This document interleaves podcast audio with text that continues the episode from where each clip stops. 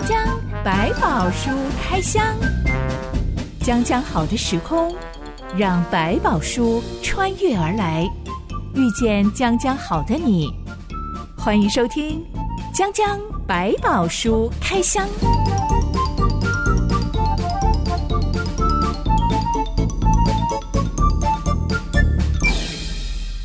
百宝书里有百宝，让知心和小板哥为你开箱来挖宝。Hello，我是知心。哦，小板哥。几年前有一部台剧非常的红，叫做《我们与恶的距离》，是简称《与恶》。夏板哥应该有看过吧？有。你对哪一个角色好几次了？印象最深刻？我觉得对那个患者的妹妹，名字我不记得，我叫她那个患者妹，我觉得她是一个很挣扎的一个人。那她身在其中，她对是非对错，她自己纠结，产生很大的压力。他的弟弟是罹患思觉失调症的。嗯、我记得你说的这个角色，他曾经喃喃自语的跟他的朋友说：“嗯、如果今天我弟弟得的是癌症，嗯、会不会好一点？”因为一讲思觉失调症，路人觉得他好像就等同于随机杀人犯。对，因为对我们很多搞不清楚这个病症，会说啊，这就是神经病、精神分裂或者疯子、不受控的、没有办法控制的人。我记得那个时候在推这部片的时候，一直有一个花絮，嗯、有一些经典台词，不停的在打广告。是、嗯、我最常看到的就是他结了那个随机杀人犯的妈妈。嗯，他讲的一段话非常重击所有观众的心。是他很无奈的喊着说：“全天下没有一个爸爸妈妈要花一个二十年去养一个杀人犯。”是，我一直在想，我到底是哪里把小孩教坏了？嗯，没有一个妈妈希望把自己孩子养成这个形态，没有想去了解他怎么形成那个杀人犯的过程，或者变成这样的一个结局。到底小孩犯错，家长有没有责任呢？嗯，嗯，我觉得当然有，这个绝对不可否认的。只是说，到底能够负到多少很难讲。比如说，这个孩子主要是在于他的精神的状况的疾病，这个没有人。在以他们的父母来讲，他们可能也想尽办法做一些事情，可是找不到对的方法，因为我们对他们认识太少。不是只有他父母，整个社会对这样的病症认识都很少，甚至我们也没有足够的资源去帮助，或者我们愿意拨足够的相对的资源来帮助这样的患者去面对这个生活跟这个社会。所以其实他难不也就变成一种反扑的力量。我记得我妹妹她在考大学的时候，嗯、因为她。只有一个科目很好，其他都不好。嗯、他的英文考得非常好，其他都没考好，嗯、所以他当然就选择那一些把英文加权分数乘很多倍的，对，而且做尽量的发挥的科系。是，没想到进了大学之后才发现，哇，嗯、同班同学都是贵公子、富二代，嗯、是、嗯、很多有钱人家的千金大小姐。嗯。有一次，他去同学家写报告的时候，就发现了一件让他傻眼的事情。嗯哼，这些同学都很有钱，但他的同学有小偷小摸的习惯。哦，他去了同学家的时候，发现哇，他们家超级豪宅耶！嗯，讲话有回音，还有好多层楼的 那种金碧辉煌，会迷路的地方，好像拍偶像剧的 样品屋。是是是。但这样子的同学，他却从小有小偷小摸的习惯。是、嗯、这个同学一副无所谓的样子，说：“嗯、反正我偷再多东西，我爸妈都不会注意到我。”其实他的目的性不是在偷到东西，是偷到东西还不能够唤起任何注意，他反而只是满足自己的一种成就感。你看，我偷到了，没有人发现，可以推理出来，他的家长有疏忽他的责任，嗯、因为这个豪宅里面总是不见爸妈身影，是、嗯、只有仆人。对，其实我们在讲所谓的教养当中几个对孩子不好的状况，其中疏忽是一个很重要的一个关键。它跟你的家里有钱没钱是没有关系的，不把它当一回事，不把它放在眼里面，你只是给他吃给他喝，好，我觉得我你要的我都给你了，你不要来烦我，这就是一种疏忽的模式，或者是视而不见。当有了照顾没有，陪伴没有，他的疏忽就产生了。可以理解他的爸妈的教养模式酿成他的错误，但是他仍然必须要为自己犯的错负起责任。是，一旦成年就不能够再说我会偷东西都是因为我爸妈不理我害我的。对，在某一个程度当然说这个有影响他，但是到底影响他一直下去吗？你是不是自己也容许自己不断的走下去？那当然这就是要回头来问，爸妈有责任，自己也要负一定相对的责任。今天的江江百宝书开箱要来开箱一个被上帝责备、你教子无方是的一个老人，嗯、他的下场。嗯，嗯这段故事记载在撒母耳记第四章一段音乐之后，我们来开箱。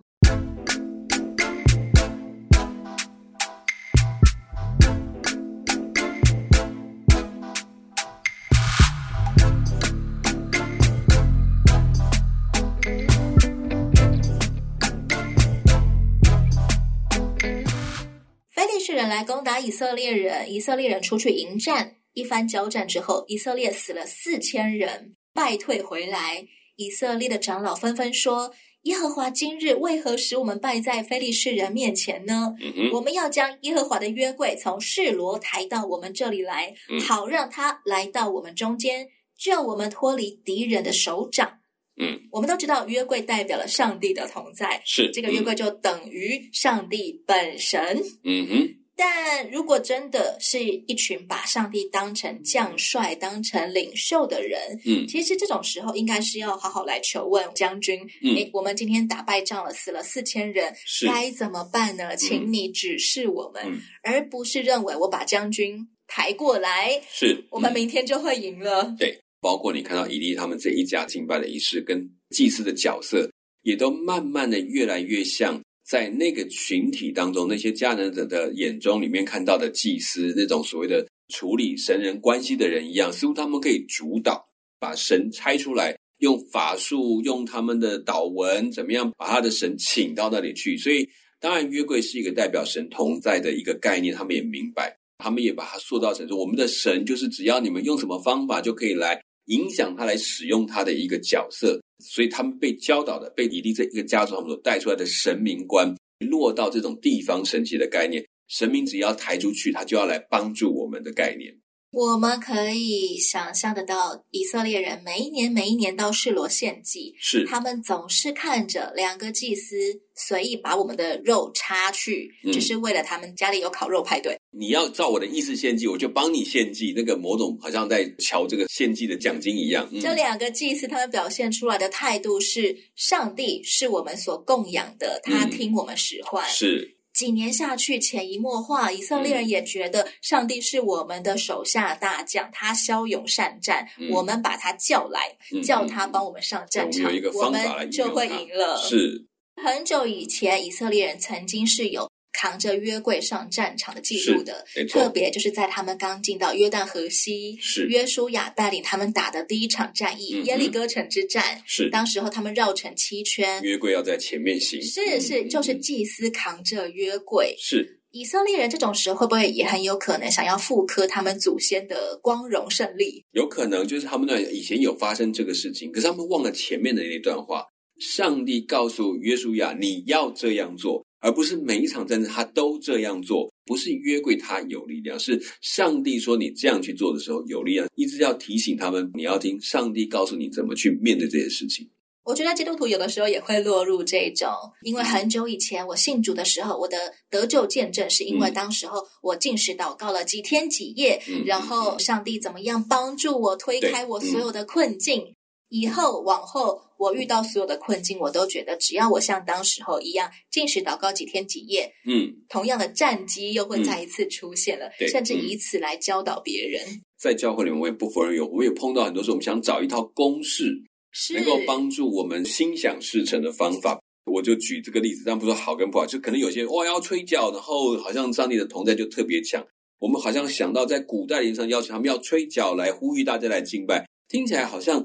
吹角变成了上帝会在的一个想法，还是说是我们有预备好了？我们盼望上帝在我们当中，提醒大家要谨慎，要集中精神，让上帝领到我们当中，或者是注意到上帝领悟到我们当中。这个概念其实不是因为他没有吹，而是我们有前面的这份预备。这个只是一个象征。慢慢理清，上帝也用很多不同的方法在引导以色列人，发现没有公式。离耶稣医治人都一直换来换去，原因是我没有告诉你哪一种方法是最好的。但有我是最好的。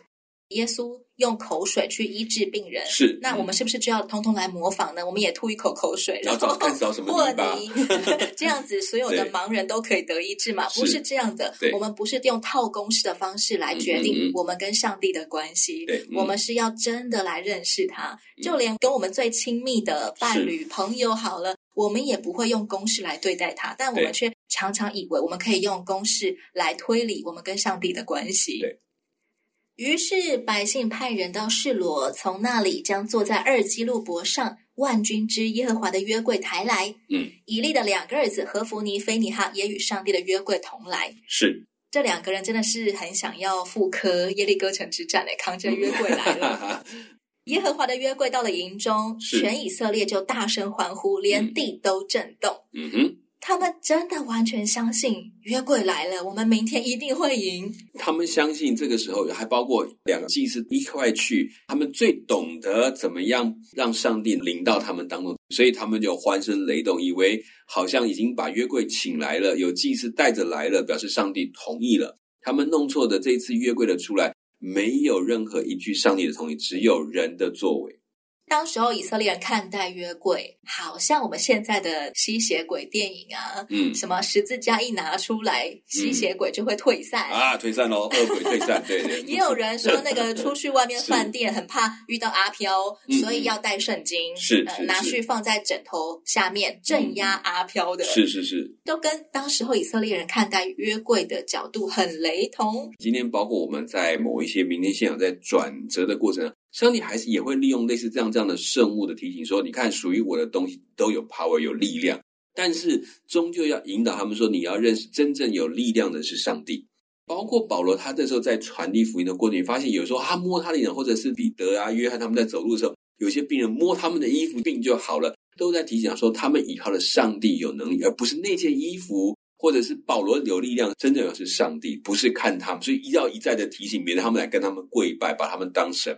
在那个时代来讲，更是如此。那今天的基督徒有时候刚刚开始转，还搞不清楚，上帝有时容许一些这样方法，但终究最后是要回到，不是那个东西有能力，乃是上帝有能力。很久以前，以色列人还在旷野漂流的时候，嗯、摩西曾经用铜打造了一条铜蛇，嗯、挂在杆子上，嗯、让那些被毒蛇咬的人抬头一望，他们就得医治了。是，嗯、但是日后就酿成了以色列人以为是那一条铜蛇的像医治我的，嗯、所以我们都来向那个铜像下拜，对，甚至把它当成另外一个神奇，好像上帝的眼中管理医疗的神一样。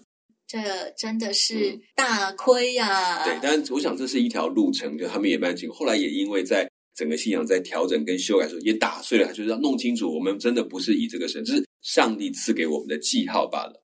不靠着那些眼所能见的，我们能够胜利的关键是什么？嗯，赐下这个方法的神，而不是那个方法能够使用神。就是我们常常要理清楚这件事情，不然很容易掉进，就是说。我以为神给我一个方法来操作这件事情，不是，是神告诉你，我们做这么多事情，你有没有忘记，都是因为神指示你，神提醒你，还有神跟你的同在，而不是因为你有了那个那个东西，如果不是上帝叫你做的，它一点意义都没有。如果你的献祭不是因为上帝要我们去做的而去做，而是只是我想做一个方法，要上帝来帮我，那就危险了。我听过有个牧师，他分享他的惨痛经验。嗯，他曾经率领全教会要去对抗地方政府的一个法案。原本到了现场，他们觉得我们必胜的，因为我们人多势众，嗯、而且我们慷慨激昂，讲的头头有理啊。嗯、对方小猫两三只而已，对，怎么能够敌得过我们呢？嗯、但是最后那个法案还是通过了，是还是对教会不利，是、嗯、等于同于他们。忙活了一番，好像什么效果都没有。嗯、这个牧师就回头来反省自己。嗯，当时候我们去的时候，我们的志得意满是来自于我们相信我们人多势众，我们相信我们理直气壮，嗯、我们靠着这些东西来觉得我们会赢，却不是靠着上帝得到自信，这成为了他们惨败的一个原因。对，其实也是回答问题，就当你所谓的理直气壮，你是站在哪一种理上？如果你站在教会的理上，你怎么要求一个社会要配合你的理？这是有时候要理清楚这件事情。那另外就是说，你在声明的时候，你是不是也考虑过，在这一件的法令的过程，到底是在帮助哪一些人？也许你教会会觉得这些人不值得帮助，但是在法律面前，他问的是每一个人都应该得到他应该有的帮助，所以这个角度有时候不相同。有时候我们弄错了那个位置，它不是在教会里面，它是在整个社会上，甚至有许多人他处在你不喜欢的角度，他们却是一种被需要被帮助的角色的时候，我们是不是要站在另外一个角度来思考？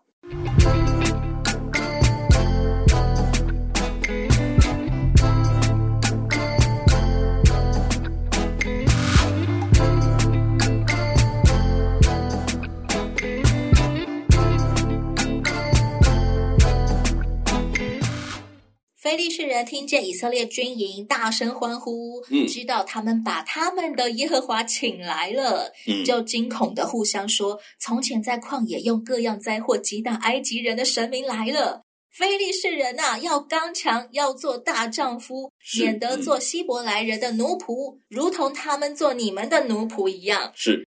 隔天两军交战，非利士人大获全胜，杀死了以色列步兵三万人。嗯、以色列人真的是惨败耶，连同他们最宝贵、觉得一定必胜的约柜，都被非利士人抢走。嗯、抢走以利的两个儿子，祭司和弗尼、祭司菲尼哈，当场死在战场上。我觉得，如果他们不败的话，嗯、他们会一直盲目的利用上帝。其实这个也是让你容许他们，好，你们就去吧。你们既然要这样搞，你们就这样搞吧。这一路上你没有看到上帝在多说什么话，因为这件事情就是你们已经定义要如此。好啊，那你们就去吧。到底神难道是你可以操控的吗？可是你可以反过来讲，你在非利士人眼中看到。他们居然提起了以色列，居然忘记了过去，他们忘记了那个神曾经带领他们去打败这些神，他们没有把他当那个能够带领他们胜过这一切的神来看待，而是把它当做一个法器，当做一个好像可以受他们影响，只要他们把他抬出来给他荣耀，他就使他们得胜的神这种概念，那跟其他神明根本没有什么两样。他们忘记当做这件事情是神带着他们去面对，而不是他们自己把神抓去面对，这是不一样的。上帝怎么样带领以色列人的祖先？这些事迹连以利大祭司都忘记了。嗯，我们上回才讲到，上帝重重的责备以利，当中就讲到过去我怎么样带领你们的祖先，是你难道不知道吗？没错，他们是故意忘记，只剩下说：“哎呀，我们有这个神很好，可是忘记这个神当初是怎么样爱他们，然后又怎么让他们去行。”这场战争发生的时候，大祭司以利已经九十八岁了。嗯，此时的他坐在示罗路旁的椅子上，伸着脖子四处观望。其实这个时候，他的眼睛已经老到两眼昏花，已经看不清楚东西了。嗯、但他一直焦虑的翘首盼望，是因为他为上帝的约柜心里担忧。嗯，所以坐在路旁等消息。是，有个便雅敏支派的逃兵从战场上跑回来了。他向以利报告他们惨败的消息，说以色列人在非利士人面前逃跑，百姓中被杀的很多。你的两个儿子何弗尼和菲尼哈也都死了，并且上帝的约柜已经被掳去了。是。以利一听见约柜的遭遇，就当场往后倒。这时候的以利他又老又胖，一倒下去就当场摔断脖子，嗯，当场死亡。是。下板哥以利不是听到两个儿子惨死而吓到往后倒，却是听见约柜被敌人掳走了而往后倒。哎、嗯嗯，是好像神离开了他们，就是好像说这个神已经不理会他们了。这个神甚至容许他的约柜被夺走了，不管他们有把他当神，这已经是一个神的信物。如果神自己都不保护他，任他被抢走，那表示上帝对这群以色列人的约被废掉了一样。不把你们当一回事就算了，随便你们。所以对以利来讲，他知道他们最重要的一件事情消失。可是回头来问，当初他这么担忧的原因，他是明白这一次几乎是有去无回。按他所听到的预言，看来这个孩子都回不来了。那约柜就千万不要连约柜都回不来。没想到连约柜都回来，表示神就完全离弃这个民族。所以对他来讲，他担心是的。可是为什么他担心却不阻止，却不在一开头就说：“哎，你们怎么可以？”这样去做，不要忘记，真正的大祭司不是这两个孩子，还是他耶，他还在耶，但他没有说任何的一句话，就这样这个事情就这样发生，可见这是他自己也知道的一个必然结果，也承受了预期当中的后果，就这样子一个后翻就倒下去，这实在是一个很可惜的事情。我觉得这就是以利的自作自受，嗯、就说他一直都轻忽上帝，直到最后才被上帝抛弃我们了这件事情吓到，嗯、然后当场你也可以说是吓死的。其实前面那个神人所说的话虽然重，但是他确实也成了一个预言了。就是说，你看你到老到最后一刻，你都没有尊重你的上帝，比尊重你的儿子更多这件事情，你不但他实现了，不把它当成一个警告，纵容他这件事情继续的发生，其实就像你讲，他是自食恶果吧，也就去接受他最后的一个结局。如果以利在先前听了神人的警告，嗯、又听了沙漠的传话之后。他愿意有所改变，例如尽他所能来废掉两个儿子的祭司职分好了。嗯，情况结局可能有转圜的余地吗？我相信是会有，上帝会因为他所做的事情，不然可能会受到儿子的伤害啊，或怎么样，都还会看到上帝对他的怜悯。也就是说，这件事情你回应了，我就会有所行动。这件事情，上帝为什么要先讲，而且留了这么空的时间给他们？绝对不是平白，那当天就直接处理就好了。为什么要等到这个时候？这个充电的空间，就是让你想清楚，你还有机会。战争要来了，约柜要出去了，你还有机会，但你没有做任何的动作，那可见这件事情，你就已经默默准备接受所有一切的结果。以利真的是一个死不悔改的神职人员耶！是，就好像看到过去历史里面，他从来没有想到。上帝讲的话的宣判到执行之间，都还是一个机会点，可以回到说：“那我错了，我该怎么办？我可以做什么？”上帝会做下他当做的，你要受你的处罚，但也会收回几分，好叫你可以来得及修改。以利的媳妇儿菲尼哈的妻子，嗯、当时候正大着肚子，她一听见上帝的约柜被敌人掳走了，我公公、我丈夫都死了，当场肚子阵痛。在痛苦当中生下孩子，嗯哼，弥留之际，他给儿子起名叫做以迦博，嗯、意思是没有荣耀，或者说是不光荣。对，嗯、因为约柜被掳，因为上帝的荣耀离开以色列了，然后这个女人就在痛苦当中过世了。小马哥，你觉得什么是上帝的荣耀与我们同在，嗯、而什么又是上帝的荣耀离开我们了？在他们当时可能很单纯的、一般的那些信仰认为，就是我们可以得胜，就是上帝的荣耀在我们当中。就像菲利士人，他为什么要大大的去奋斗？因为其实他要确定一件事：我的神还要保护我，我的神可以赢过以色列的神。因为过去失败过，现在我们可以赢回来了，表示我们的神比你的神更大。那在那个时候，确实是以力量为做的对决。所以对他们来讲，说看到以色列失败了，成为菲利士人的奴隶了，我们的最重要保证。上帝在我们当中的那个约柜也被抢走了，所以他认为在他们当中那个神的荣耀不在，就是神的同在已经不在，所以这个荣耀不只是哦一个荣耀的光而已，是指说上帝同在的那个证明消失了。那对现在的教会或者基督徒群体来说，嗯嗯、什么是上帝的荣耀？现在仍然与我们同在，嗯、而什么光景可能是我们面临上帝的荣耀正在离开我们？在那个时候虽然是这样的对决，可是对。上帝来讲，其实是找不到那种跟随上帝的人了。其实他们现在看到的战争的失败是结果，不是他的起因。他们先离开了上帝，使得上帝荣耀不能够住在他们当中。那同样在我们今天来讲，当然我们不是在比跟外面的企业、外面的世界去比谁高谁低，而是问谁把上帝当上帝。因为我们把上帝当上帝，上帝就在我们当中。那我们可以看到，这当中其实并不是完全的离开，而是。那些离开上帝的人，上帝离开了他们。但另外有一个撒母耳做了一个比较，这个孩子没有约柜了，上帝仍然与他同在。其实他在证明是上帝的荣耀是跟在乎上帝荣耀的人同在，不是跟那个约柜好像圣物一样同在。对，所以也提醒到教会，不是有教会的重要的象征物同在，是我们有没有跟那个。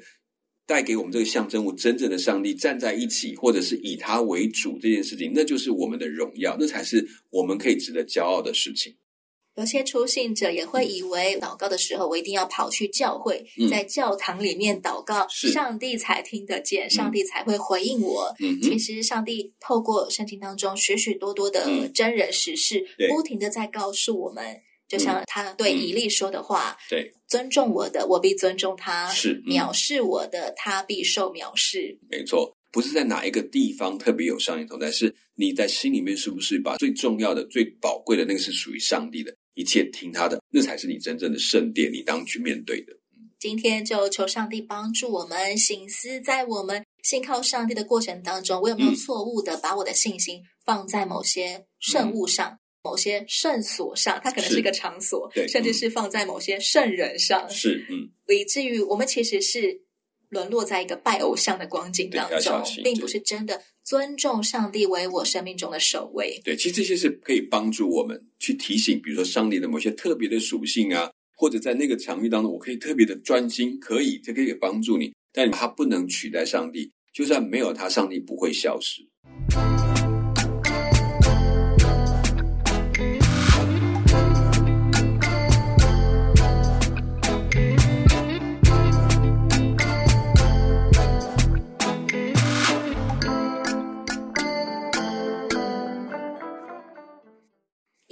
是以色列人士师时代的最后一位士师，嗯哼，他做士师四十年，是我觉得跟前面参孙以后的那些，每一次只做三年、四年、五年的那些，已经算很长了。